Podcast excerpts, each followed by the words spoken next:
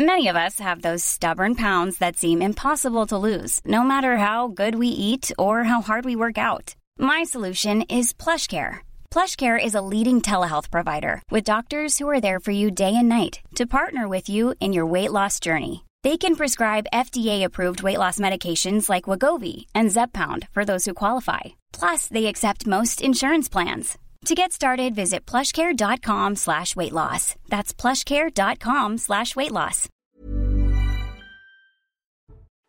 Bonjour et bienvenue dans cette dernière édition de la semaine de 90 minutes info. Je suis ravie de vous retrouver. On va développer tous les titres et tous les euh, thèmes de débat du jour dans un instant, juste après le rappel des titres avec euh, Adrien Spiteri, dont c'est l'anniversaire aujourd'hui. Joyeux anniversaire, Adrien.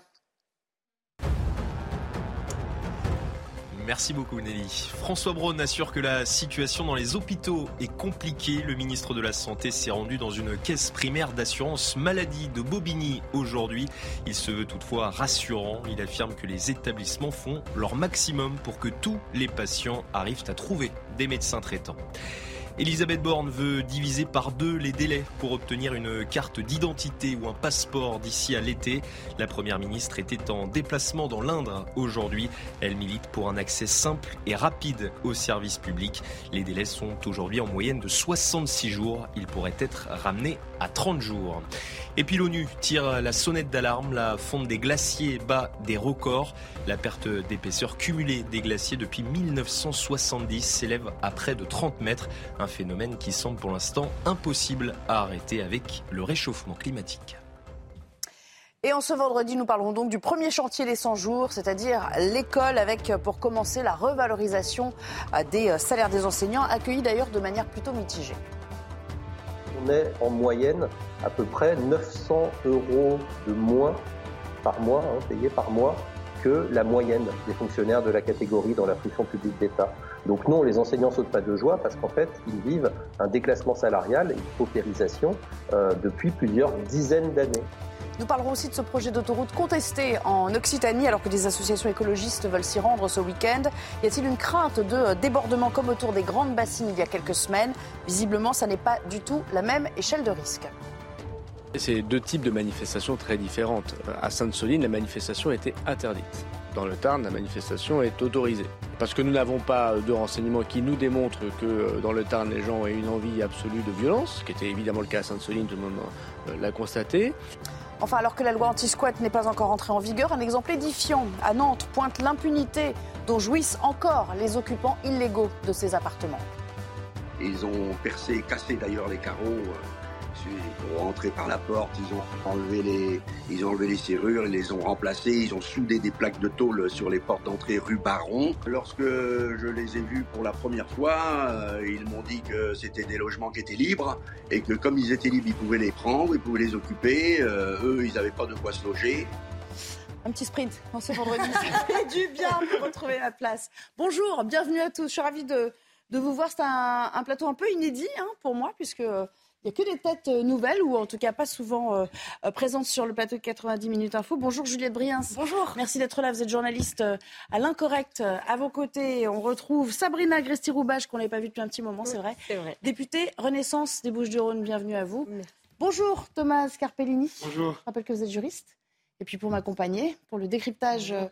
politique et pour les analyses diverses et variées, Élodie Huchard du service Paul, on va évidemment parler de cette première pierre posée au chantier des, euh, des 100 jours. Hein. C'est Emmanuel Macron lui-même qui euh, le répète à l'envie, c'est l'école, avec la volonté de remotiver le corps enseignant et des augmentations présentées comme un choc d'attractivité.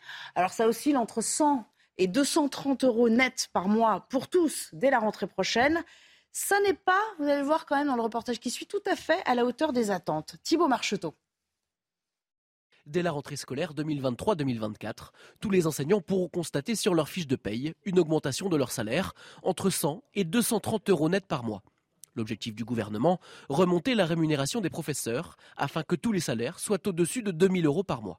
C'est super, 230 euros pour, euh, pour contrer l'inflation, pour plein, plein de choses. C'est vrai, c'est top. Ça peut aider, mais ça reste quand même négligeable. En Ile-de-France, c'est loin d'être suffisant. C'est bien, c'est vraiment une bonne chose. C'est des études longues. Hein. Aujourd'hui, ils sont quand même obligés d'aller jusqu'au master, je crois. C'est cinq années d'études. Un ingénieur avec la même période d'études, il gagne déjà plus de 2000 euros par mois, en fait. c'est plus juste aussi.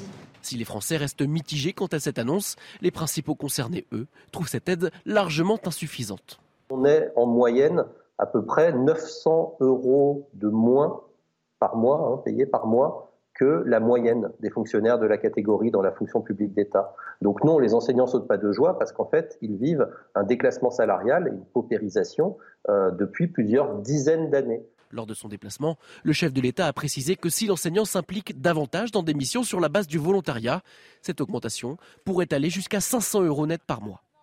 Alors, Elodie, il est bien entendu que ça ne va pas être euh, du, euh, du, rattrapage complet. D'ailleurs, euh, Papendia, je crois, le, le, lui-même, parce que euh, on paie aujourd'hui, si je puis dire, des années quand même de, de retard et de non-augmentation, de non-revalorisation.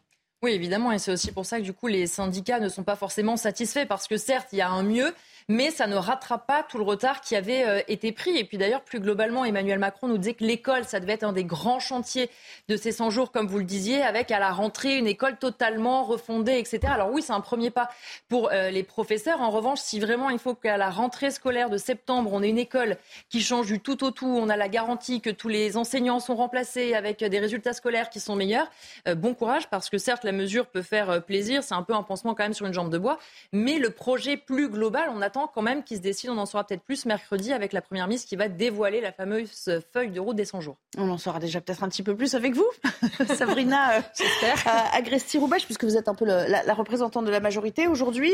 Qui dit euh, revalorisation dit quand même euh, que ça va représenter des dépenses supplémentaires importantes. Ça a été budgétisé adéquatement, j'imagine, mais où on va trouver l'argent? Ben écoutez, déjà, ça a été voté au dernier PLF. Euh, donc projet de loi de finances 2023. Donc ça a été voté en 2022 pour 2023. Ça c'est la première chose. L'autre chose, c'est que la vraie question, comment est-ce qu'on rattrape des décennies et des décennies de non-augmentation et de non-valorisation? C'est même pas revalorisation, de valorisation. Oui, là il s'agit de juste valoriser. Donc euh, c'est sûr que moi je prends hein, toujours ma part et notre part de responsabilité. Ça c'est la première chose. L'autre chose, c'est sur les augmentations. Il faut bien euh, distinguer, à mon sens, et être vraiment précis quand on parle de l'augmentation de nos professeurs. C'est le socle invariable. Le socle invariable, il, est, il va de 100 euros à 230 euros selon l'échelon et l'ancienneté du professeur. Donc ça, c'est la première chose. Après, il y a un autre socle, absolument. On, on allait y venir, mais allez-y, bien sûr. Donc sur le, le la variable conditionnée, on va dire, le fameux, le fameux pacte avec je fais des missions en plus et ça peut aller quand même jusqu'à, euh, je, pour la faire brève, hein, jusqu'à 5 000 euros net par mois, ça a été ah, annoncé. 500, 500. Euh, bah, par an, pardon. 5 000 par, an, par an, mais voilà, par an. Mais c'est 500 par mois. 500 par en tout cas, ce sera 6 000 par an dans ce cas. Ça si ferait 500 par mois. 6 000, exactement. Donc euh, ça peut aller, ça va, alors on a au, bas mot entre 1300 et quelques euros jusqu'à 6 euh, 000 euros par an net. Et l'autre chose aussi, et à mon avis c'est important, sur le remplacement des professeurs. Quand on dit, euh, moi je veux juste rappeler la philosophie du président de la République sur ce sujet, que je connais pas trop mal. C'est de dire, euh, l'essentiel c'est que nos enfants aient toujours un professeur en classe. C'est-à-dire, moi je le vois, euh, ma fille, quand il manque un professeur, ben, parfois c'est le professeur de CDI et qui vient faire un cours donc sur la documentation, sur la littérature, sur les livres. Ah oui moi, mon fils, quand son prof est pas là, il n'est pas remplacé pendant une semaine. Hein. C'est du vécu. non, mais c'est vrai. Non, mais je sais. Mais je sais une semaine entière. Mais, mais, je sais. L'essentiel, c'est que les enfants aient un professeur en face, donc que le, le, le, manque, le manque soit combler et quelle que soit la matière qu'on fait parce que après entre professeurs et entre euh, euh, équipes éducatives on est capable de rattraper entre nous si je puis dire ou entre eux les cours. Le professeur de maths par exemple qui a été en maladie pendant six semaines ce qui arrive ça c'est cas concret hein, moi je, je, les vois euh, tous les jours. Si il y a x heures de, de maths à rattraper mais qui ont été rattrapées par un autre professeur qui a fait une autre matière il pourra aussi l'essentiel c'est le socle des fondamentaux quand même. C'est arriver in fine in fine, avec un socle de, des fondamentaux sur les matières notamment principales, maths, français. On va y venir dans un, dans un second temps, à cette euh, belle ambition, à ce renforcement aussi ah, de, belle ambition, il faut bien avoir une ambition. Non, mais de, le renforcement de la lecture aussi, parce que c'est important. On voit si on veut renforcer la lecture en sixième, alors qu'en sixième, normalement, ça fait partie des choses qui sont acquises de, de, de longue date, c'est qu'il y a un vrai problème aujourd'hui dans notre système éducatif. Mais j'aimerais qu'on reste quand même momentanément sur la question des profs. Alors, ce qu'elle dit, c'est qu'en fait, c'est conditionné. Or, les profs nous disent, euh, Juliette Briens, on travaille déjà 43 heures par semaine. Par semaine Entre l'émission en classe et tout ce qu'il y a autour. Donc ça va être compliqué.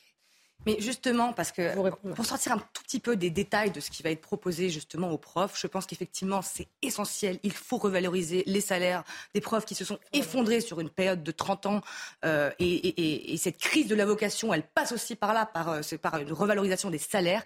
Et je trouve personnellement que ce n'est pas suffisant du tout. Cette revalorisation, elle doit se faire aussi par le statut. Vous savez, pendant la Troisième République, les hussards noirs, comme on les appelait, ils avaient un vrai statut, ils étaient respectés, puisque en fait, c'était des, c'était des instructeurs, c'était des instituteurs, c'était des instructeurs de, de, l'école laïque et républicaine, et ils avaient un vrai statut, ils se sentaient considérés, ils étaient respectés par les parents, par les, par les élèves, par l'État.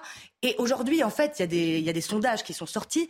On a un sondage qui dit 8% des professeurs euh, de collège euh, interviewés ne se sentent pas respectés et ne se sentent pas euh, considérés par la société. vous voyez, ça va bien au-delà en fait qu'une revalorisation salariale. L'argent ne résout pas tout. Voir. Et également, pour combien de centaines d'euros vous iriez-vous travailler dans une ZEP, dans un collège en grande difficulté, euh, où les professeurs se font euh, cracher dessus, insulter, parfois violentés Pour combien de centaines d'euros iriez-vous risquer d'être le prochain Samuel Paty, qui, on le répète, était, a été complètement abandonné par tout un système, par ses collègues, par l'administration On l'a encore vu dans des échanges récents dévoilés dans des mails. Bien, Mais il faut aller plus loin, et c'est mm. toute l'école qui, a, qui est... Alors, c'est vrai que dans ces conditions, les candidats ne sont pas, sont pas légion, pardon, j'en perds, perds mon stylo au point qu'effectivement, euh, ils viennent à manquer pour passer les concours. Et il y a eu une sorte de, euh, comment dire, de, euh, de baisse dans le recrutement, en tout cas dans les standards de recrutement, parce qu'on essaie d'aller chercher partout pour combler les trous.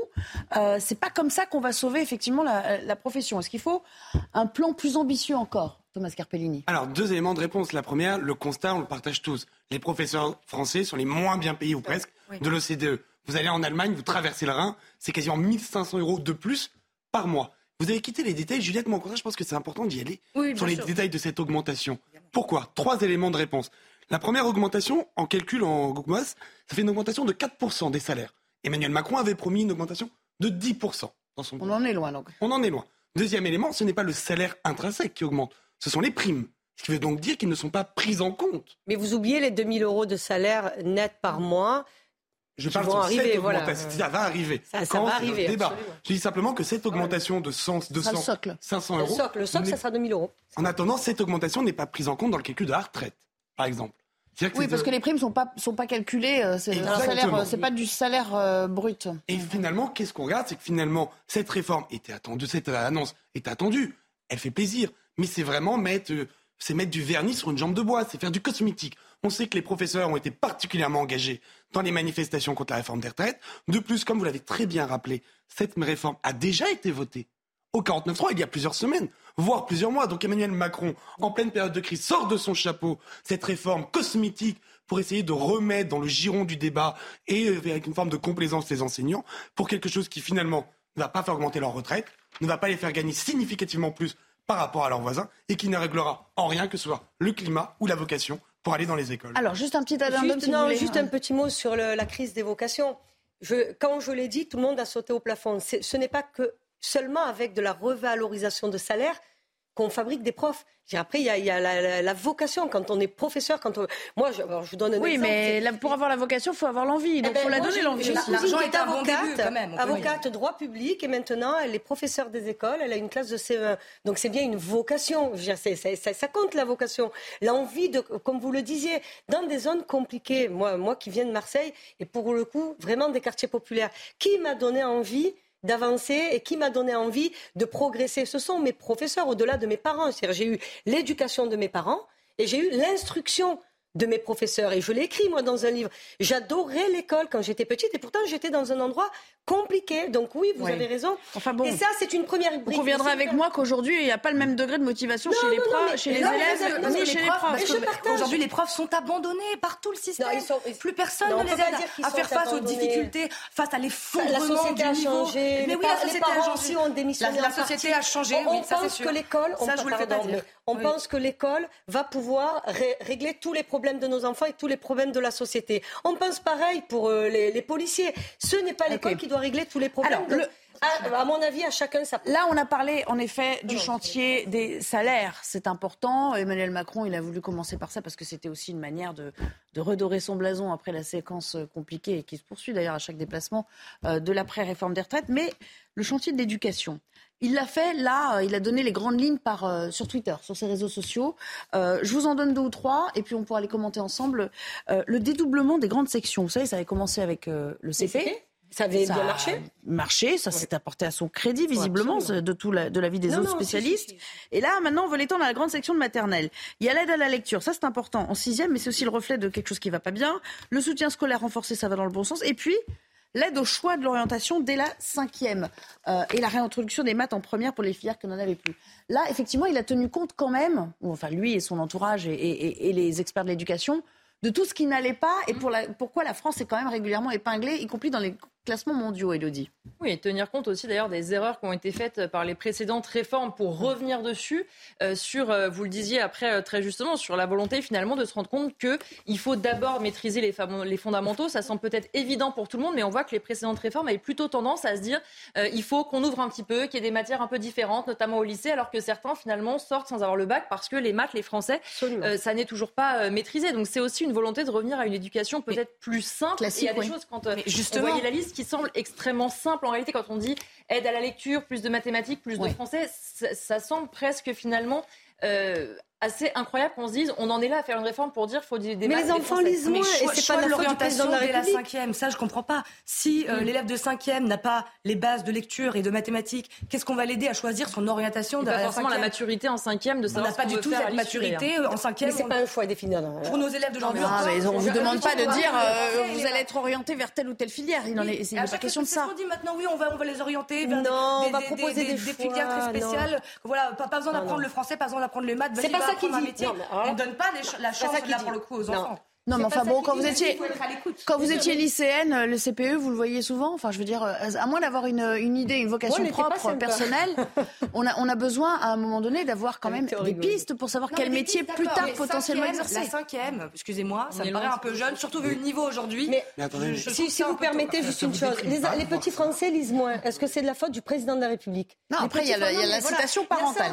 Voilà, il y a Pellini qui va tenter de se frayer un chemin dans cette discussion. Ça vous déprime pas de voir ça Vous savez, il y a quelques semaines, le ministre de l'Éducation en Corée du Sud, qui est quand même un pays comparable au nôtre, que ce soit en point de développement, il a donné comme engagement que pour l'équivalent des gamins de troisième, quand ils passent leur brevet à eux, ils soient capables de coder en Python. Python, c'est un codage qu'on apprend à Polytechnique ou dans les grandes écoles d'ingénieurs. Eux, dans Corée du Sud, ils veulent que ce soit appris dès la troisième. Et nous, on est en train de débattre pour savoir si nos gosses sont capables de lire. Mais vous savez comment ça fonctionne en Corée Alors, pas, pas tous à la fois. Je termine là-dessus. Évidemment, Emmanuel Macron ne peut pas être derrière chaque parent, chaque enfant, lui dire attention, tu vas lire, tu vas lire, tu vas lire, tu vas faire des maths. Ce qu'on paye là, c'est 40, 50, 60 ans de déclassement de notre école. Et je suis désolé, mais dans la sixième ou septième puissance économique mondiale, voir que notre président de la République, son objectif pour l'école, c'est que des gamins soient capables d'accorder un subjonctif ou écrire tout simplement en français et ne plus déconstruire la langue pour construire une autre langue. C'est triste en fait. C'est même pas triste, c'est consternant. Qu'est-ce que ça va donner plus tard Si vous me permettez, parce que là, mais là vous avez un petit peu plus, plus parler que les autres, mais, vous aurez l'occasion d'y revenir. vous savez quel est le En un mot, vraiment en un mot. En Corée du Sud, ils vont à l'école jusqu'à 11h du soir parce qu'ils font les académies. Nos petits écoliers font pas exactement la même chose. Alors, je m'attendais excusez-moi, on n'est pas exactement euh, dans la, même. La Suisse, qui a moins d'horaires que nous, a des résultats qui sont selon. Mais ils n'ont pas le codage Python.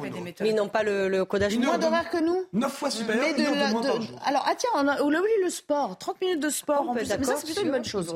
Parce que nos enfants qui sont rivés devant les écrans, font pas assez d'exercices et ça c'est quand même quelque chose de, de, prouvé. Alors il nous reste quelques minutes, j'aimerais qu'on aborde un autre problème très sérieux, euh, l'inquiétude dès lors qu'on accompagne, vous le savez, un proche aux urgences parce que maintenant il n'est pas dit que euh, le proche en question euh, soit euh, accepté ou soit admis immédiatement. Parfois on, nous demande même de rentrer chez nous. Eh bien il y a eu un, décès aux, aux, urgences du CHU de Grenoble, c'est même le troisième depuis le mois de décembre. regardez ce qui se passe dans ce CHU qui est quand même largement abandonné. Olivier Madinier, Michael Dos Santos le CHU de Grenoble est à bout de souffle. Avec une capacité d'accueil d'une cinquantaine de lits, les urgences sont débordées et se retrouvent parfois avec le double de patients. Infirmière, Julie craint un nouveau drame. Elle réclame une série de mesures urgentes.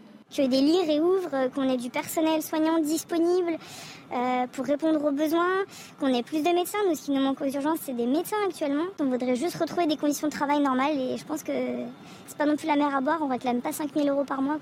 Pour le chef des urgences, l'amélioration des conditions de travail permettra d'accueillir de nouveaux urgentistes.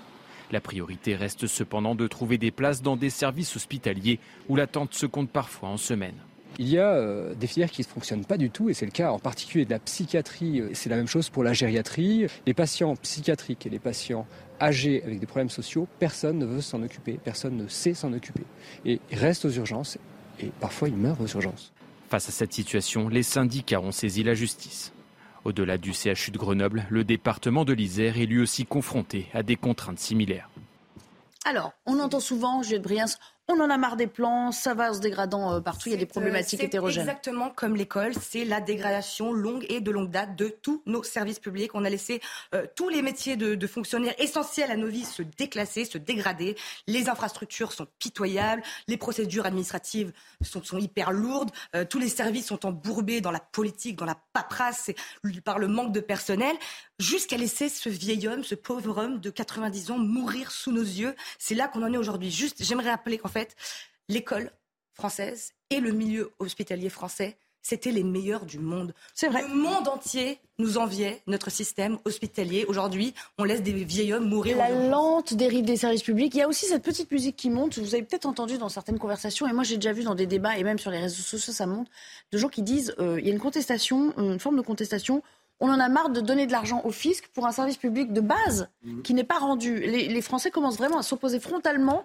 à l'idée de, devoir payer pour rien derrière. Mais exactement, vous voyez votre fiche d'impôt, vous voyez ce que vous payez et vous voyez ce que vous avez rien ou alors peau de chagrin. Et pour continuer le parallélisme avec l'école, l'hôpital, c'est comme l'école, c'est un métier de vocation. Et si on doit faire un focus, on peut parler des internes. Vous savez, ces jeunes médecins qui ne sont pas encore diplômés, qui sont envoyés en première ligne dans ces urgences, qui sont souvent mal accompagnés, pas assez formés, plus que sous-payés, aux horaires de travail absolument démentiels, qu'on envoie aux urgences. Pourquoi on les envoie? Parce qu'ils coûtent rien et que ça permet de ne pas salarier des médecins en plus. C'est-à-dire qu'on envoie nos futurs médecins, notre jeunesse, qui ont une vraie vocation de blouse blanche, se faire archaper dans les hôpitaux et les services publics. Madame la députée, en 10 secondes, euh, on en est là quand même. L'état du service public qui se délite, le déclassement, c'est ça aussi. Quand l'hôpital ne va pas, c'est, plus rien ne va en fait. Euh, euh, je trouve que vous dressez un, tableau euh, absolument. Non, non, non, non. Ah. on a quand même, enfin en France, quand vous avez un cancer, vous vous demandez pas combien ça va vous coûter. Vous êtes soigné. Il ne faut pas non plus, je pense, trop noircir le tableau. Allez vous faire soigner ailleurs et vous verrez que. Enfin, les urgences qui n'acceptent pas les patients, ça va pas. Hein. Non, non, non, non. Mais pourquoi? Alors moi, je vais vous dire. pareil, je regarde. Moi, je suis une maman comme tous. Hein, on a déjà emmené nos enfants aux urgences. C'est pourquoi est-ce qu'on va aux urgences? Moi, je pense qu'à un moment donné, il va falloir donner des actes, par exemple aux infirmières euh, pratiques avancées. Euh, elles sont capables de faire des choses que les urgences n'ont pas à gérer. Le problème, c'est qu'on va aux urgences pour tout et n'importe quoi. Et là où on doit gérer justement ben, l'urgence, eh ben, du coup, euh, on, arrive à un drame ah, pareil. on, le fera plus tard. Je suis ah, désolée, on n'a plus le temps. On n'a plus le temps. On n'a pas fini d'en parler. On revient pour aborder d'autres thèmes. Vous êtes très chatty aujourd'hui, comment on dit Bavarde. Allez, à tout de suite. De retour avec vous avant de reprendre euh, le débat avec nos invités. Je vous propose de retrouver Mickaël Dorian, c'est l'heure de son JT. Bonjour Mickaël. Bonjour Nelly, bonjour à tous. Le 3 octobre 1980, une bombe explosée près d'une synagogue de la rue Copernic à Paris. L'attentat a fait 4 morts et des dizaines de blessés. Le verdict du procès est attendu aujourd'hui, 43 ans après. Noémie Schulz, vous êtes en direct de la Cour d'assises spéciale de Paris où les magistrats se font attendre et sont toujours en train de délibérer.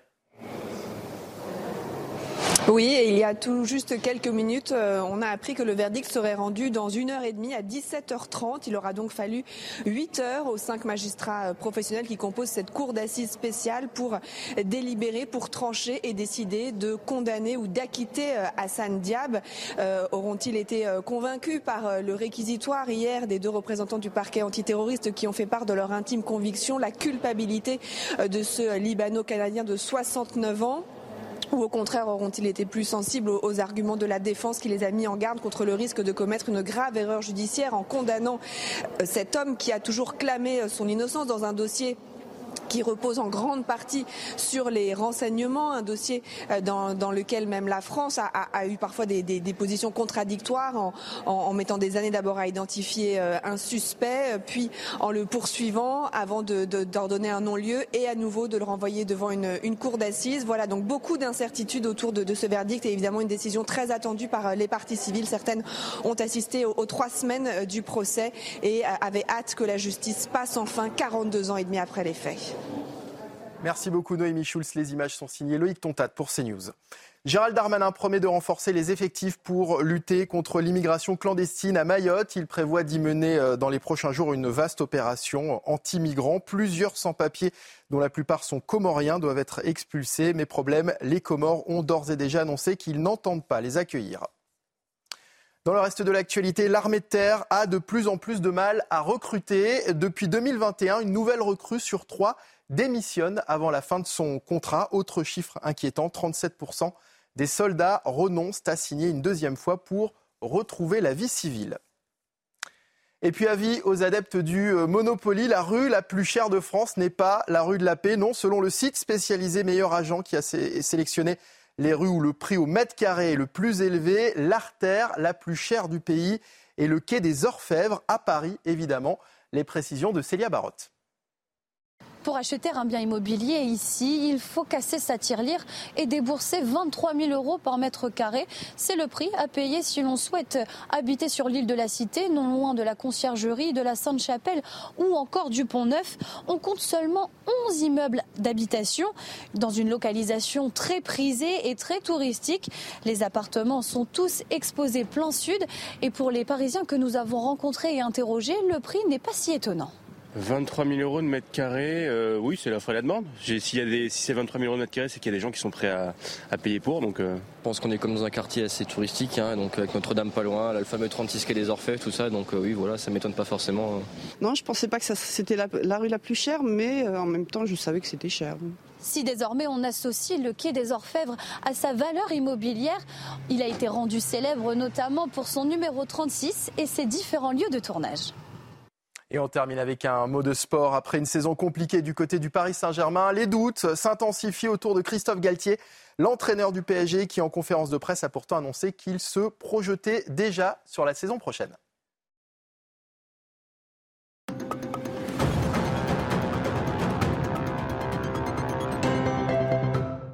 Est-ce que je suis euh, persuadé d'être l'entraîneur la saison prochaine? Je me projette pour être l'entraîneur de la saison prochaine au Paris Saint-Germain.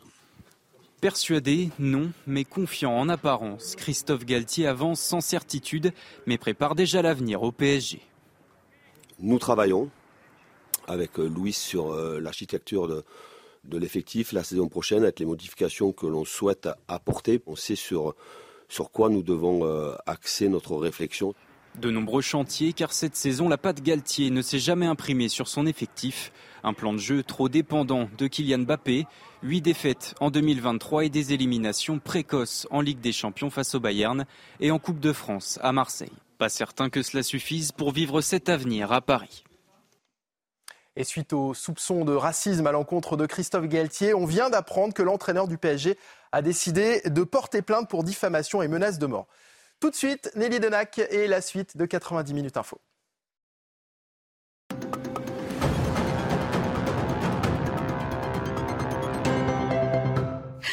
Merci, cher Michael. On va poursuivre donc ce débat avec euh, nos invités sur ce plateau qui sont restés Juliette Briens, Thomas Carpellini, Sabrina Agresti-Roubache et Elodie Huchard qui nous rejoint à l'instant.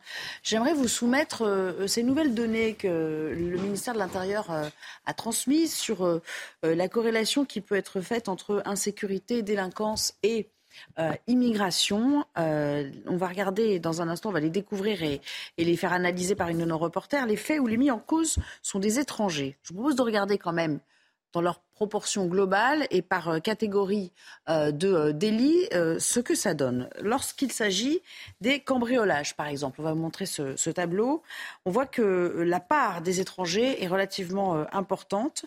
41% de faits relevés ou mis, les mis en cause sont des étrangers euh, pour des cambriolages, 35% dans le cas de vol violent sans armes et 17%, il y a une baisse quand même assez sensible pour ce qui est des coups et blessures volontaires. même chose pour ce qui est des violences sexuelles ou des homicides. Je pense que c'est dans le carton qui suit. Voilà, 17% pour les homicides, 13% pour les violences sexuelles. Le tout mis en lumière par Mathilde Couvillier-Flornois et on en parle ensemble. Les chiffres donnés par le ministère de l'Intérieur sont définitifs et font état de bilan pour 2022. Selon nos informations, 41% des mises en cause pour cambriolage sont de nationalité étrangère. 35% des vols violents sans armes ont été effectués par des personnes d'origine étrangère également. 17% des mises en cause pour coups et blessures volontaires sont étrangers. 17%, c'est également la part d'étrangers inculpés pour homicide. Enfin, 13% d'entre eux sont mis en cause dans des cas de violences sexuelles. Ces infractions ont été relevées par les services de police et de gendarmerie sur le plan niveau national. Si ces chiffres donnent la part d'étrangers mis en cause dans des actes de délinquance, il n'est pas possible en revanche de savoir pour l'ensemble de ces faits si les victimes étaient de nationalité française ou étrangère. À noter que ces données du ministère de l'Intérieur concernent les 5,2 millions d'étrangers en France.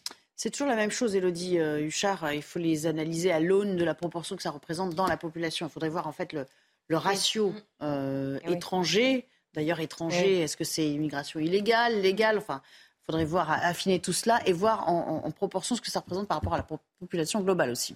Oui, parce qu'en fait, euh, c'est savoir si c'est important ou pas. Voilà, effectivement, les chiffres bruts, comme ça, il faut les rapporter à la population. On voit aussi d'ailleurs que selon les crimes ou délits, on n'est pas du tout quand même sur les mêmes proportions. En revanche, ça pose la corrélation la question de la relation entre les deux. Emmanuel Macron a dit qu'il ne faisait pas euh, de lien existentiel euh, entre les deux. Gérald Darmanin, qui avait été quand même un petit peu plus clair, un petit peu plus franc en disant qu'il y avait effectivement un problème avec la délinquance euh, étrangère, avec toujours cette question entre la différence de, comme vous le disiez, immigration légale ou illégale, puisque ça n'est pas la même question avec effectivement quand ce sont des étrangers entrés illégalement en France, on se dit qu'effectivement il n'avait rien à faire sur ce territoire, ce n'est pas le cas pour ceux qui sont là légalement. C'est un panorama, Thomas Carpellini, mais ça n'est pas euh, suffisamment affiné, précis pour qu'on puisse en tirer des conclusions euh, trop hâtives non plus. Hein. On est face à de la euh, bêta donnée, des chiffres bruts. Après, ils sont en libre interprétation.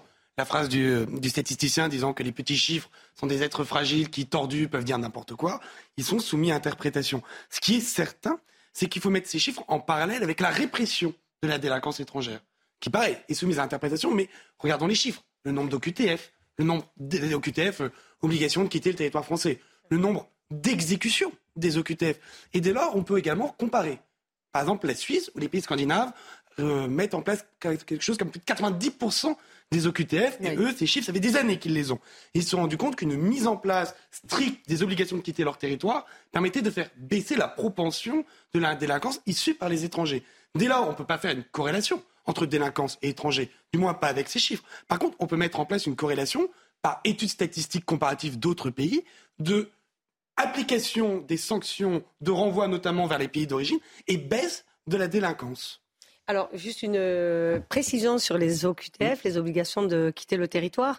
Euh, c'est quand même soumis, et euh, ça, c'est pas vous que je l'apprends, au laissez-passer consulaire. Donc, euh, le... Ah oui, mais enfin Gérald ah Darmanin et, même euh, Emmanuel Macron on va mettre le paquet. On va augmenter. donc ça... Oh, mais, je vais vous dire, non, non, non. Ah oui, mais s'il faut mettre le paquet, il faut qu'en face il y des répondants. Donc oui, mais là, ça relève aussi de la diplomatie. Ce que vous ne précisez pas, c'est que c'est pas la même immigration parce qu'ils ne viennent pas des mêmes zones. Nous, en France, c'est plutôt le Maghreb et l'Afrique subsaharienne. Et dans les pays nordiques, mm. pareil, euh, que je regarde aussi de près, c'est plutôt une immigration qui vient donc de Turquie, qui vient plutôt de pays avec qui ils ont de bonnes relations. Donc aussi, ça dépend. Mais on a de bonnes relations, avec, l'Algérie. Mais on a, supposément de bonnes relations. Emmanuel Macron a dit que c'était nous étions avec pays lui. amis. Mais j'étais avec lui lors de, de, sa visite euh, en Algérie au mois d'août. Donc je peux, je peux vous garantir de ce qu'il a dit. Et en tout cas, du travail diplomatique qui s'accompagne aussi pour l'exécution des OQTF. C'est pas que le ministre de l'Intérieur ou le président de la République ou Sabrina ne veut pas euh, exécuter les OQTF. C'est juste qu'il faut délaisser passer consulaire pour pouvoir euh, les exécuter. Et juste une, une chose sur euh, la corrélation entre les deux, euh, il va falloir aussi regarder de près quelle, est la part, comme vous dites, d'immigration illégale et euh, justement ah d'étrangers qui sont légalement sur notre territoire, mais aussi on ne peut pas faire de, de enfin, à mon sens, de corrélation parce que ça voudrait dire que par l'origine, on explique un comportement. Pas du tout. Mmh. C'est l'origine sociale qui explique le comportement. L'origine sociale, c'est-à-dire la. C'est faux. Ah non, comment c'est faux C'est faux. Ah ben, ce sont des étrangers. Ce sont des étrangers. Mais bien sûr que c'est pas faux. Mais ce sont des étrangers qui viennent de pays qui ont des cultures drastiquement drastiquement différentes de la nôtre, qui sont euh, propulsées parce qu'on les laisse venir sur notre territoire. Non, on, les, on, leur demande pas de venir, vous êtes d'accord, rassurez-moi. Ah bon? Bah en tout cas, bah, on, les incite. On les incite ah, largement. Euh, pourquoi c'est ah bah, le ministère de... On les prend, on leur donne des allocations ben, sociales, on les aide. Mais non, forcément, on les laisse quoi Ils vont continuer, à, ils vont continuer à venir. Ils vont continuer à venir tant qu'on les, tant qu'on les appelle à venir. C'est pas l'origine ethnique qui explique ça, c'est l'origine sociale. Fermons les frontières, fermons les frontières, renvoyons les chez eux. Euh, oui, mais vous, elle vous dit, on a, on a quoi comme le les OQTF, on n'a pas, on n'a pas, attendez, attendez, attendez, attendez, on n'a pas les moyens. Courage politique du Juliette Briens, on n'a pas les moyens. Mais regardez les commandes. On n'a pas les moyens. Non mais là, ils n'en veulent pas. Si tout le monde parle en même temps, on va pas s'en sortir. Par contre, il faut que vous la laissiez finir son propos, et après je reprends la main derrière. C'est comme ça que les gens nous entendent. Je vous assure, ils captent rien, et ça devient un peu pénible pour tout le monde. Le problème, c'est qu'on n'a pas les moyens d'appliquer cette politique des OQTF on n'a pas les moyens parce qu'on ne se les donne pas. Il faut faire, il faut faire preuve de, courage politique. Évidemment, si on continue à se soumettre à Bruxelles et, et, euh, euh, et, à appliquer leurs lois, leurs lois qui ne sont pas légitimes et qui, qui, ne sont pas nos lois, évidemment, on n'y arrivera jamais. Donc il faut mettre un coup de poing il faut du volontarisme politique. Ils ne peuvent rien contre nous. Ils ne peuvent rien contre nous. Allez, Thomas Carpellini avant qu'on change de thème. Deux choses. Et la, obliger les pays à reprendre la première, je me porte en faux sur l'origine sociale. Le département le plus pauvre de France, c'est la Creuse, et ce n'est pas le département où il y a plus de délinquance. Donc, je refuserai toujours la corrélation entre pauvre et délinquance parce que c'est tout aussi odieux que faire une corrélation entre étrangers et délinquance. Combien de un Français sur cinq vit sous le seuil de pauvreté actuellement Ils ne sont pas tous délinquants. c'est la première. La deuxième, Qu'est-ce que ça démontre? Également un signe de déclassement de la France. Car si la France, sixième, septième puissance économique mondiale, membre fondateur de l'Union européenne, membre du Conseil de sécurité de l'ONU, n'est pas capable de remporter des bras de fer avec des pays qui n'ont pas son rayonnement économique, qui n'ont pas son rayonnement diplomatique, qui n'ont pas son rayonnement militaire pour faire exécuter des OQTF, enfin, excusez-moi, il suffisait de voir les déclarations des dignitaires somaliens ou algériens qui sont certes des pays très respectables, mais qui, avec la France, pourraient engager peut-être un bras de fer à un moment, dire nous rironner quand on veut les forcer à appliquer euh, des laissés-passer consulaires, si la France n'est pas capable. vous faites quoi vous, coupez, l'aide au développement Ça en fait, partie. le Danemark, fait partie. Le Danemark, le Danemark c'est un pays européen Oui ou non C'est un pays européen. Des social-démocrates. Ils se sont rendus compte de la bêtise de la bêtise euh, dans laquelle ils étaient, ils s'étaient mis tout, tout seuls d'ailleurs, hein, euh, de leur politique migratoire incontrôlée. Tout a baissé drastiquement. ils ont pris conscience de ça et maintenant ils ont tout changé et ils renvoient des étrangers chez eux. Ils ont trouvé on le fait aussi. Pourquoi nous la France, nous la France, ce grand pays, pourquoi on n'est pas capable d'avoir ce courage? Les gens n'en peuvent plus, tout par un volo, mais c'est aussi à cause de ça. La délinquance, les prisons euh, qui, qui, qui, qui, débordent d'étrangers, c'est pas normal. Donc vous vous videz les prisons en renvoyant les gens chez eux et comme ça on pourra mettre les autres délinquants dans les prisons. Vous baissez de la délinquance, vous la baissez de 70 C'est un débat qu'on ne pourra pas. Merci. C'est un débat qu'on ne pourra pas clore aujourd'hui et de toute façon le, fond, on peut le faire aussi. Il est certain qu'on vous réconciliera pas euh, immédiatement. à venir, un week-end de mobilisation potentiellement tendu. Ça se passe à la lisière du Tarn et de la Haute-Garonne. 1500 euh, à 2000 habitants des associations d'écologistes s'opposent à la construction euh, de ce qu'on va, va, appeler l'autoroute A69. Elle est censée relier Toulouse à Castres. Il n'y a pas une si grande distance que ça. Il y a déjà une nationale qui permet de relier les deux villes. C'est là aussi le cœur du problème, c'est le tracé de cette autoroute qui va couper un village en deux. Mais évidemment, pourquoi tout le monde se tourne vers, euh, cette localité enfin ces localités sur le tronçon, c'est parce qu'il y a un danger potentiel. 200 radicaux pourraient s'y rendre à compter, euh, à compter de demain. Évidemment, c'est sans commune mesure, hein, je vous le dis tout de suite, avec ce qui s'est passé euh, à Sainte-Soline. Il n'empêche, tout le monde surveille quand même ça comme le lait sur le feu. Bonjour Thomas Bonnet, vous êtes sur place. Alors vous, vous êtes tout près de l'endroit où la mobilisation aura lieu et vous avez pu rencontrer des villageois, des riverains. Que vous ont-ils dit? Oui, tout à fait. On est dans la commune de Puy-Laurent, c'est dans le Tarn, un village d'un peu plus de 3000 habitants qui est à une quinzaine de kilomètres à peu près de l'endroit où le campement a été monté par euh, les manifestants en prévision de ce week-end. C'est surtout un village qui a la particularité d'être situé à proximité très immédiate du tracé de la future autoroute A69. Et ici, les débats, en fait, ils ont démarré il y a des années, voire même des décennies sur cette euh, autoroute. On a donc interrogé les habitants, mais aussi les commerçants de cette euh, commune sur ce qu'ils pensent de cette autoroute et force est de constater qu'il est compliqué de trouver des personnes favorables à ce projet. Écoutez euh, ces réactions récoltées cet après-midi au micro de Fabrice Elsner. Moi, je pense qu'elle servira à rien, l'autoroute, parce que moi, je suis routier.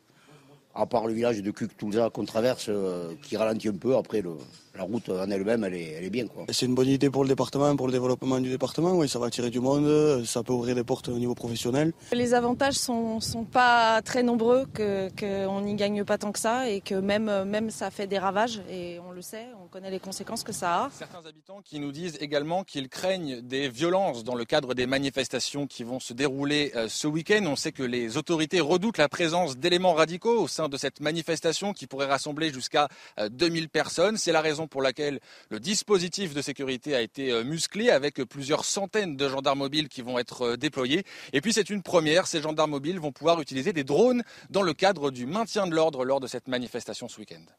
Merci beaucoup Thomas. Merci en direct de euh, dans le, dans le Tarn, accompagné donc de Fabrice Esner pour les images. Elodie Huchard, on n'est pas tout à fait sur les mêmes problématiques que, que les bassines. c'est sans commune mesure déjà parce qu'il n'y a pas les champs qui euh, favorise, qui facilite ces euh, fameuses batailles rangées qu'on a vues. D'ailleurs, on voit que le dispositif a été largement euh, allégé, mais il y a quand même un souci, c'est que les soulèvements de la terre en seront. ils sont aussi à la manœuvre et on rappelle que c'est une association que Gérald Darmanin veut dissoudre. Oui, et en fait, alors on n'est pas évidemment sur les mêmes sujets, pas sur les mêmes terrains, mais on sait que toutes les occasions en fait sont bonnes pour ces groupuscules et pour les éléments violents euh, pour euh, essayer d'aller taper des forces de l'ordre et qu'en fait que ce soit des bassines ou une autoroute ou peu importe, il y a quand même euh, des craintes. Et quand le gouvernement semble un peu trop serein en disant a priori ça va pas être un Sainte-Soline bis, il n'y aura pas forcément deux ZAD parce que le terrain ne s'y prête pas. Euh, il faut quand même être très prudent parce que ce sont euh, des personnes extrêmement expérimentées. Et il y a un petit côté peut-être aussi euh, agaçant et limite un peu revanchard de se dire bah, vous allez voir si finalement on est si calme. Et puis effectivement, soulèvement de la Terre, une fois de plus, le, le, ministre de l'Intérieur pardon, qui avait annoncé la dissolution de ce groupuscule. Et on voit plusieurs semaines après qu'ils sont toujours à la manœuvre et qui sont toujours présents. Alors, euh, attendez, je vais vous montrer juste un reportage et puis après, euh, je, vous demanderai votre, votre avis. Régine Delfour, qui est allée à la rencontre, euh, on a une autre équipe sur place, de ces militants écologistes. Certains qui mènent des actions plutôt audacieuses, ils sont décidés de se suspendre dans les arbres. Regardez. Pour comprendre la mobilisation contre la construction de l'autoroute A69 entre Toulouse et Castres, on a pris un peu de hauteur en compagnie de Thomas Braille. Cet arboriste grimpeur est accroché dans un platane à plus de 12 mètres de haut depuis un mois à Vendine, en Haute-Garonne. Ce projet est une hérésie pour ce défenseur des arbres, surtout qu'une nationale existe à 50 mètres du tracé. C'est 400 hectares de terres agricoles qui vont être artificialisés.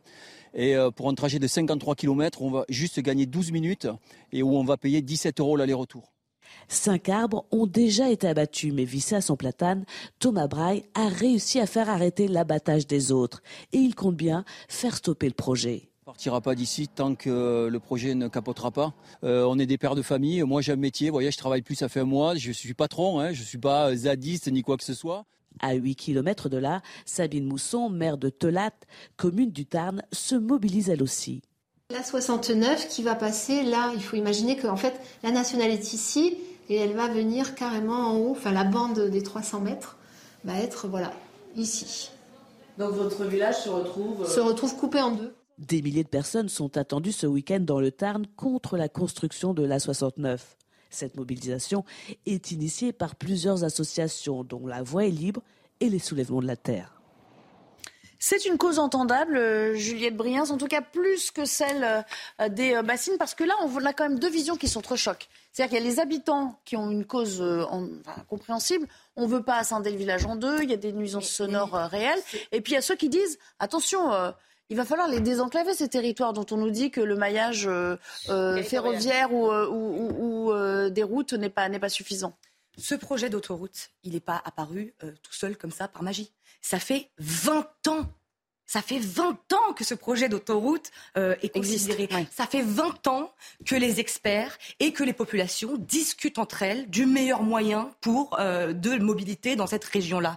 Ça fait 20 ans que euh, euh, il y avait deux possibilités. Il y avait la première possibilité, rénover et, euh, réaménager la route qui est déjà existante.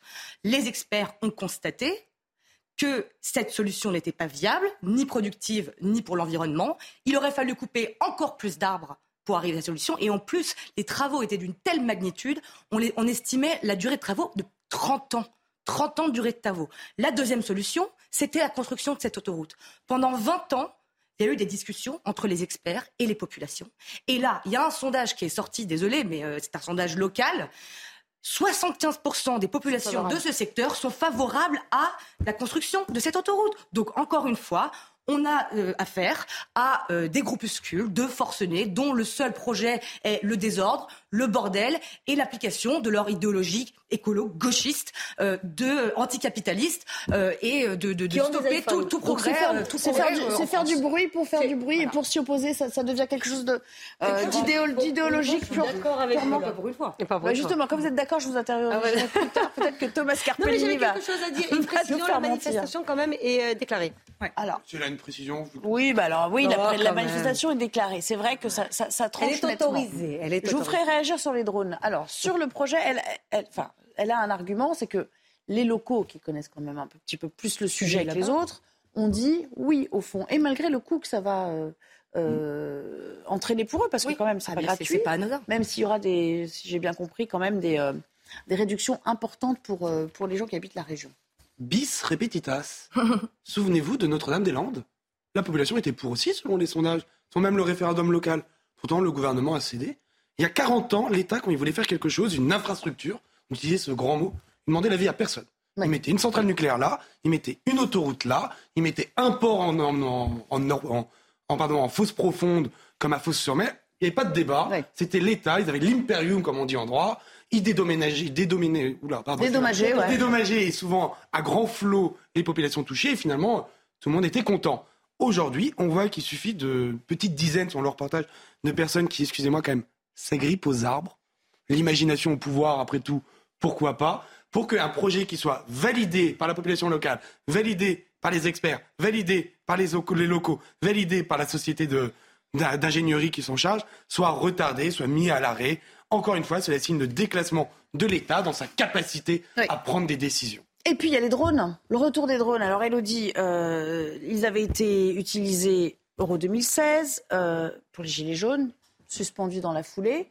Et puis là, ils sont réintégrés. Jusqu'ici, c'était plutôt les opposants hein, qui euh, utilisaient les drones. Là, les forces de l'ordre les auront à leur disposition. Oui, et justement, c'est ce qui agaçait beaucoup Gérald Darmanin, qui n'avait de cesse de dire nos forces de l'ordre ne peuvent pas utiliser les drones, alors que sur ces terrains même, les manifestants peuvent les utiliser avec euh, des choses qui vont être permises de, avec un peu de hauteur qui sont plus compliquées euh, au sol, par exemple sur les regroupements, sur les départs d'incendie, parce que les forces de l'ordre au sol parfois n'ont pas forcément la hauteur évidemment nécessaire pour se rendre compte de tout ça. Donc là, pour une fois, les forces de l'ordre ainsi que les manifestants vont être armes, armes égales, pardon, si j'ose l'expression, et vont pouvoir utiliser les mêmes dispositifs parce que effectivement, vous voyez des forces de l'ordre qui réclamaient depuis longtemps cette utilisation, qui n'en avaient pas le droit, et le camp d'en face qui les narguait en disant nous, par contre, les drones, on les fait voler.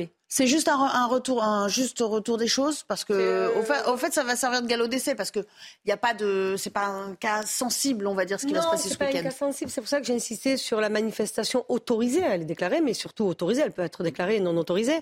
Là, elle est autorisée. Et puis, je trouve que de donner des moyens euh, à nos forces de l'ordre, justement parce que euh, à vue d'être humain, vous savez, euh, vous n'avez pas la même vision. Un drone, ça sert à ça, ça sert quand même à être très en hauteur et de pouvoir identifier tout de suite. Appréhender aussi les regroupements. Il y a à peu près 200 personnes. Euh, ultra violentes qui vont se déplacer. Et sur un projet, merci de le répéter vraiment, enfin, les populations locales veulent ce projet. Et, honnêtement, de quoi viennent se mêler ces gens-là alors qu'ils ne vivent pas là et ils ne connaissent pas le sujet juste par dogme et idéologie? Les platanes, vous savez, ça repousse. en France. Et à un moment donné, mais alors je vais vous dire, et, je le dis, et, euh, on conclura avec ça. Non, mais je, le dis honnêtement, sans, sans pudeur, mais qu'ils se mêlent de leurs affaires, qu'ils arrêtent de venir euh, en, mais en kikiner tout le monde alors qu'ils ne vivent pas là, alors qu'ils Tout est prétexte maintenant à se montrer mais et à faire mais tout, une mais à contestation. Tout casser, à tout parce, que, on, parce que on les laisse faire et on, est sous, on, se laisse soumettre. on ne peut pas dire que Gérald Darmanin les laisse faire. On, peut dire au moins. Ah, je croyais avoir trouvé un sujet qui vous réconcilie. Bon, il y a quand même un petit bémol sur la fin. Merci. On va s'interrompre. On va s'interrompre à nouveau et on parlera des squats. Euh, il y a une loi anti-squat qui a été votée en deuxième lecture. Mais elle est où? Vous allez nous dire dans un instant. De retour avec vous, on a beaucoup débattu déjà à la pause sur ce plateau. on va reprendre le débat juste après le rappel des titres, bien sûr, on n'en oublie pas euh, Adrien Spiteri. François Braun assure que la situation dans les hôpitaux est compliquée. Le ministre de la Santé s'est rendu dans une caisse primaire d'assurance maladie de Bobigny aujourd'hui. Il se veut toutefois rassurant. Il affirme que les établissements font leur maximum pour que tous les patients arrivent à trouver des médecins traitants. Agnès Pannier-Runacher était-elle sur le site du Tricastin aujourd'hui, une des places fortes du nucléaire français? La ministre de la Transition énergétique était accompagnée du ministre de l'Industrie, Roland Lescure, au menu des échanges autour d'un programme sur le nucléaire. Au total, il manquerait 100 000 personnes en France pour relancer la filière. Et puis Christophe Galtier porte plainte pour euh, diffamation. Les journalistes Daniel Riolo et Romain Molina sont visés, tout comme l'ancien directeur du football de l'OGC Nice, Julien Fournier. L'entraîneur du PSG est soupçonné d'avoir tenu des propos discriminatoires il y a plusieurs mois. Une plainte pour menace de mort contre X a également été déposée. Merci beaucoup. Euh, avec nos invités, il nous reste encore euh, deux euh, thèmes de débat à aborder. On va commencer par cet immeuble qui est squatté depuis plus d'un mois à Nantes, un immeuble de plusieurs étages que vous voyez déjà en plein écran dans le plasma derrière moi. Alors, il y a plusieurs occupants dans tous les appartements, a priori. combien sont-ils? Impossible de le dire. Le propriétaire espère quand même une décision d'expulsion a priori le mois prochain. En attendant, eh vous allez le voir, hein, les images de Jean-Michel Decaze en attestent. Il ne peut même plus entrer dans ce bien qui lui appartient, même pas dans les parties communes. Regardez. Depuis le 13 mars, les étages de cet immeuble sont squattés. Sur la porte d'entrée, les occupants ont soudé une plaque de métal et posé un digicode. Le propriétaire de 75 ans en est tombé malade. Il a travaillé toute sa vie pour obtenir ce bien, il ne l'a volé à personne. Et naturellement, euh, c'est très très dur pour lui. Il a fait un petit malaise cardiaque et il ne dort qu'une heure par nuit vous comprendrez que c'est très difficile pour lui, très très difficile pour nous tous d'ailleurs. L'un des squatteurs refuse de répondre aux questions car, dit-il, tout se retournera contre son groupe. Seuls les voisins prennent la parole. Jusqu'à maintenant, ça allait. Il n'y avait pas trop de, bruit. Mais là, depuis samedi soir, c'est euh, la Numba. Quoi. Ils sont une vingtaine ou une trentaine dedans. Ils ouvrent les fenêtres. leur terrasse donne sur mon jardin à moi. Donc en fait, euh, il y a énormément de bruit. Je vous dis, à 2h30 du matin, euh, j'ai appelé deux fois. Les, euh, ils sont intervenus, il était ouais, 2h30. La police est venue. Ah oui, la police est venue. Les occupants ont dessiné des tags sur les murs de l'immeuble et squatté la place de parking. Le tribunal d'instance de Nantes doit rendre une décision début mai. Alors, juste pour que vous compreniez comment ça a commencé, euh, cet homme que vous avez vu dans le reportage, c'est donc le frère du propriétaire. Il a expliqué comment tout cela a débuté. Eh bien, ils sont arrivés certainement dans la nuit du, dimanche au lundi.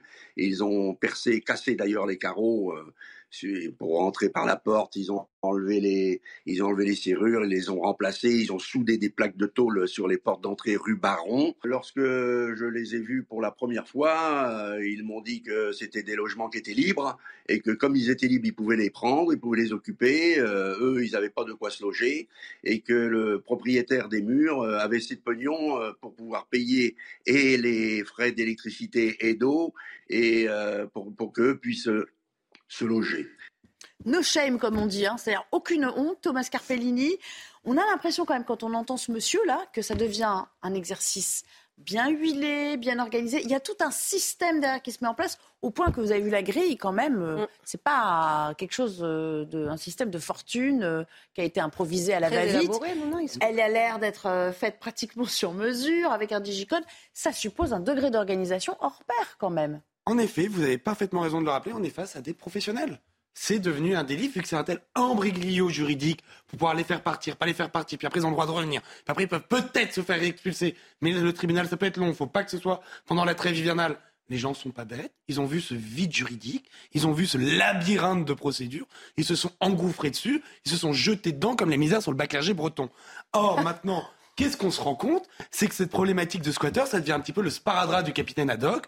Le gouvernement essaye d'arbitrer, a fait passer des lois, ou est en train de le faire passer, sauf qu'ils ont un choix à faire entre ce qu'on appelle le droit au logement et le droit à la propriété. À l'heure actuelle, un arrêt de la Cour de cassation estivale avait parlé du droit à la propriété comme un droit absolu, sauf que, attention, qui pourrait sortir du loup? C'est la Cour européenne des droits de l'homme qui, elle, n'a encore jamais arbitré cette dualité entre le droit au logement et le droit à propriété. On pourrait avoir une surprise. Et la surprise pourrait également venir de l'article 6, qui est le droit à la vie privée. Ah La Cour européenne de droits de l'homme, dans des cas similaires dans d'autres pays, a pu arbitrer en disant que comme ces personnes, bien qu'ils soient squatteurs, avaient des factures, avaient fait livrer de la nourriture par des plateformes de libre partage, et ben, permettait d'avoir une, une vie privée dans le lieu. Or, les déloger de manière brusque, rapide et parfois désarmocée faisait que le droit au respect de la vie privée n'était pas respecté. Et pourtant, la loi anti-squat, elle est là. Elle est plus seulement à l'étude, elle est. euh, Elle est en deuxième lecture au Sénat. J'a- J'allais dire, euh, si vous permettez une petite, euh, une petite blague, elle suit son chemin démocratique. On l'a- on l'a Élodie Huchard, remarquer, l'affaire sur le- Élodie Huchard, vous voyez, il y, a- y y un certain nombre de, de mesures qui sont prévues hein, par, par le texte, et c'est assez lourd quand même les amendes encourues.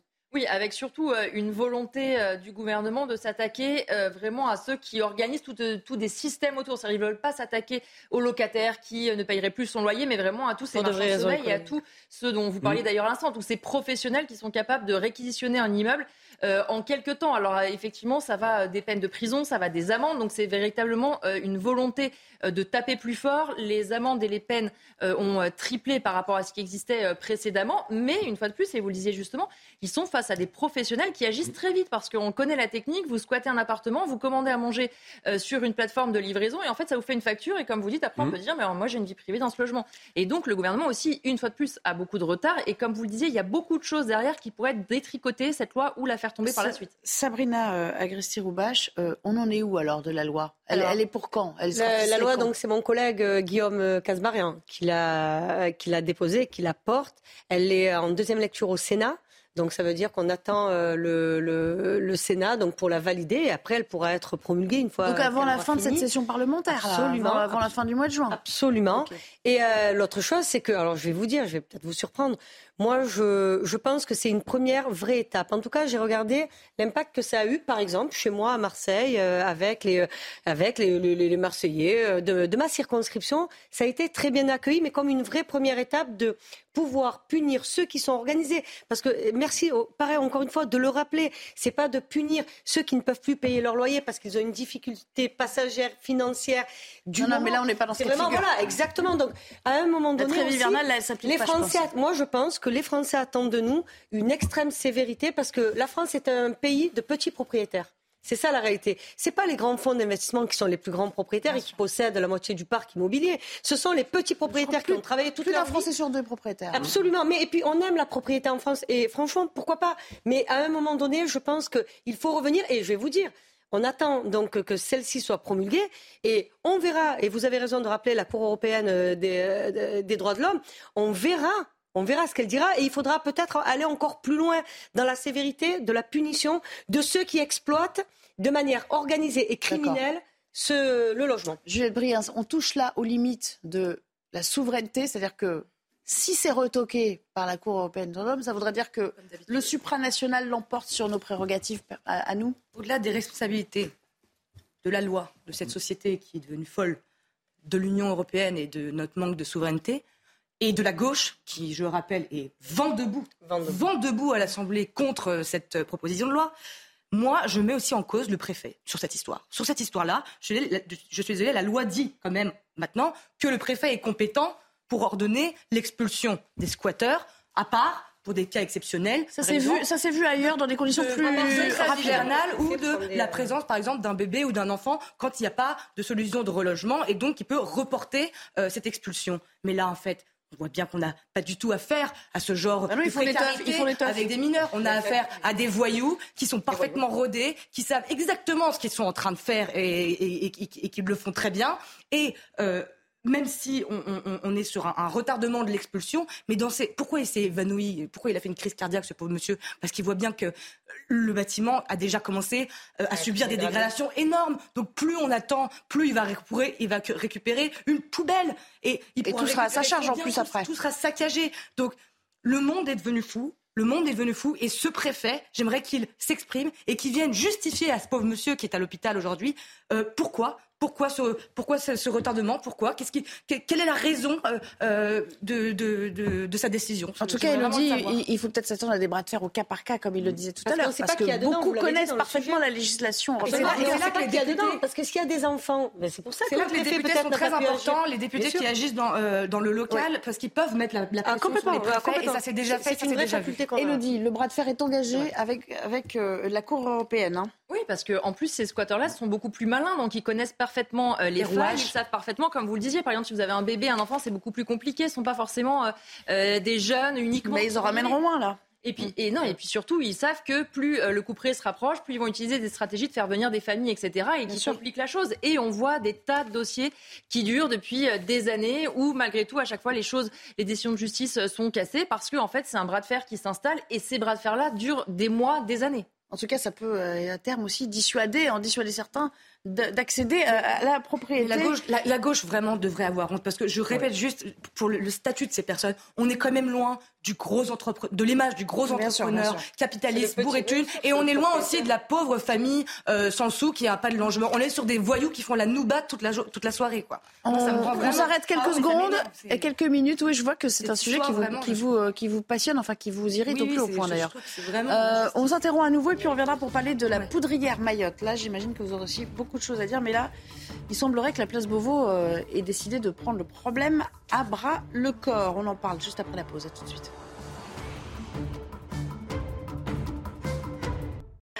Dernière euh, partie de notre émission euh, aujourd'hui, on va évidemment évoquer cette opération coup de poing à venir dans la poudrière Mayotte, il faut bien l'appeler ainsi, avec une immigration illégale qui a mis les habitants sous pression, qui favorise la délinquance et la criminalité euh, également. L'intérieur a donc décidé de passer à la vitesse supérieure. C'est le 101e département français.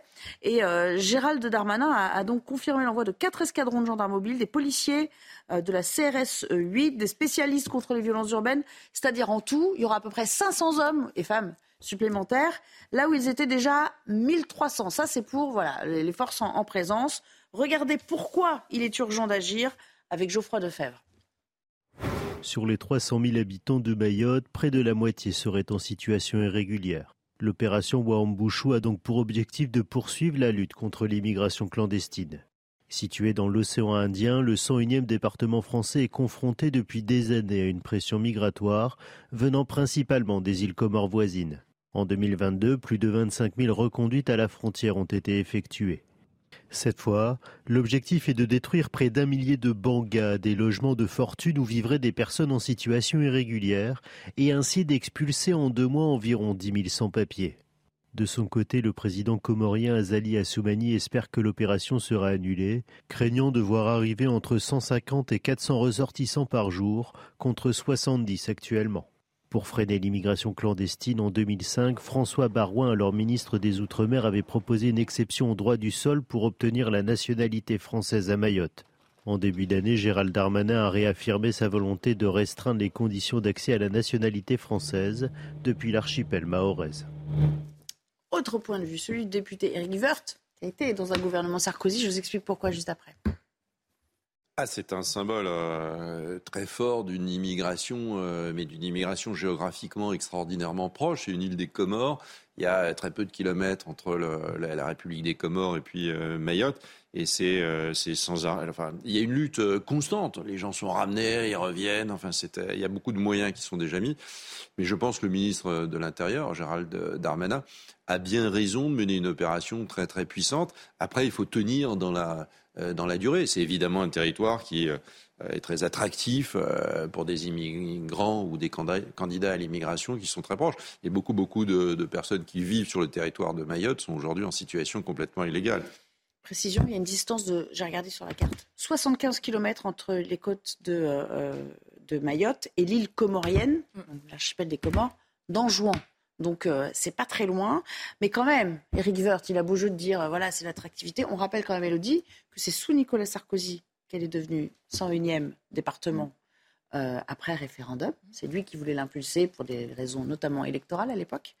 C'était en 2009, mais Eric Woerth en était ministre, donc lui aussi, il était aux premières loges. Il sait pourquoi ça représentait une forme d'attractivité. Oui, bien sûr. Et quand même, il a tout dit, Eric Woerth, quand il dit c'est une opération d'envergure. Vous avez rappelé les chiffres. Et c'est vrai, 510 euh, membres des forces de l'ordre, des greffiers pour aider à la justice, des magistrats.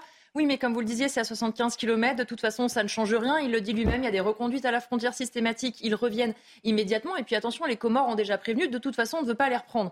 Donc c'est exactement ce qu'on disait tout à l'heure. C'est la même chose. Vous pouvez renvoyer des gens à la frontière, d'autant plus quand la distance est si petite et que les trajets entre les deux sont si faciles. C'est même si l'opération est forte sur le moment, déjà, il faut qu'elle tienne dans la durée. Est-ce que le gouvernement a le moyen de laisser véritablement ses forces dans la durée? Et honnêtement, c'est une opération coup de poing. Alors, il y a de la communication autour. Le ministre de l'Intérieur l'a annoncé. Emmanuel Macron en avait parlé aussi très bien. Maintenant, est-ce que ça va être efficace déjà à court terme? C'est pas si sûr. Et sur le long terme, quand on voit la situation aujourd'hui de Mayotte, le niveau d'immigration illégale, le niveau d'insécurité, c'est pas une opération coup de poing qui devrait durer a priori deux mois pour l'instant, nous dit-on, qui peut changer totalement euh, la face de cette île. Et les Comores qui viennent d'annoncer qu'ils ne reprendront Oui, c'est ça, qu'ils ne Oui, c'est ça. Alors, crime, accès à l'eau euh, qui vient à manquer, paupérisation, euh, ça devient vraiment très compliqué pour, pour les Français que sont euh, les habitants de, de ben, Mayotte. Qu'est-ce qu'on fait? Et c'est l'avenir de la France et de la métropole. Voilà. Vous voulez savoir ce qu'on va devenir si on ne met pas un grand coup dans la fourmilière et si on n'a pas le courage de s'attaquer vraiment à notre politique migratoire Eh ben regardez Mayotte et puis vous. Donc il faut voir comme une sorte de laboratoire de ce qui va advenir. C'est un laboratoire de, de, la métropole, oui, de, de la France, je pense. L'heure est si grave, euh, Sabrina. Euh, alors, non, mais alors plusieurs choses. L'heure est grave. La preuve en est, euh, le ministre a décidé de mener, comme vous dites, une opération coup de poing.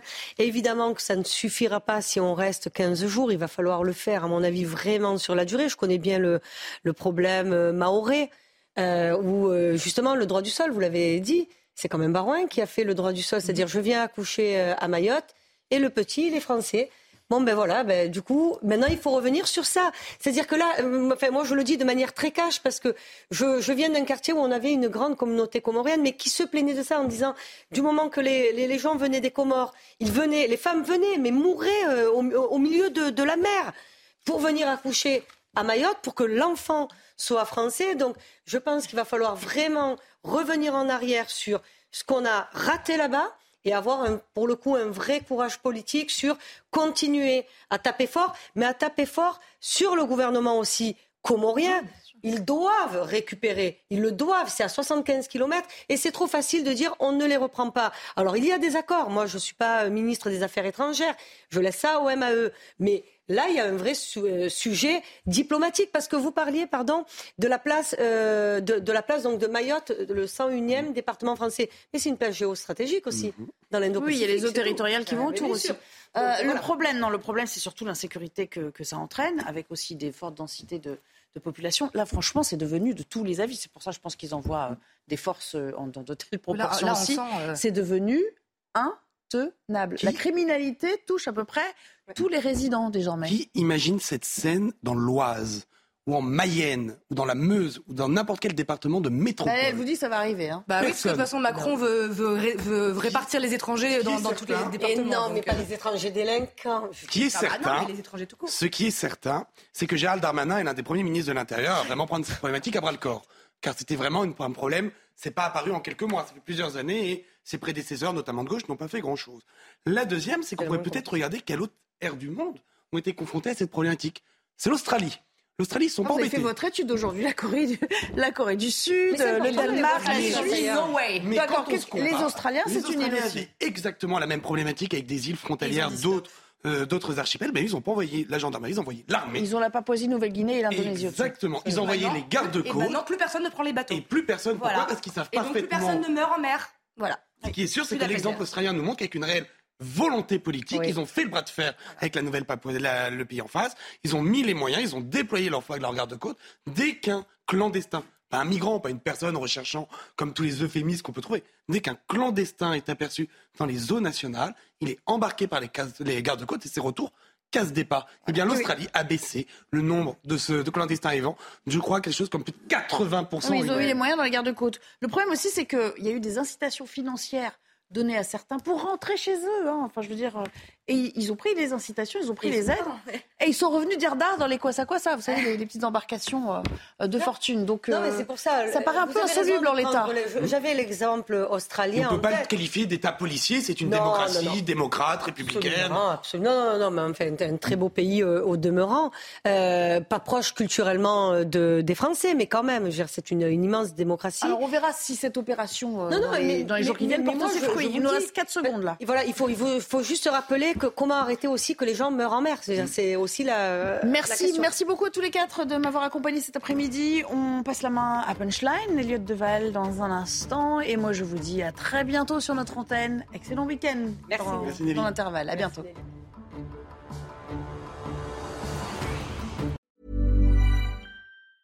Hi, I'm Daniel, founder of Pretty Litter. Did you know cats tend to hide symptoms of sickness and pain? I learned this the hard way after losing my cat, Gingy. So I created Pretty Litter, a health monitoring litter that helps detect early signs of illness by changing colors, saving you money and potentially your cat's life. Pretty Litter is veterinarian developed, and it's the easiest way to keep tabs on your fur baby's health right at home. Go to prettylitter.com and use code ACAST for 20% off your first order and a free cat toy. Terms and conditions apply. See site for details.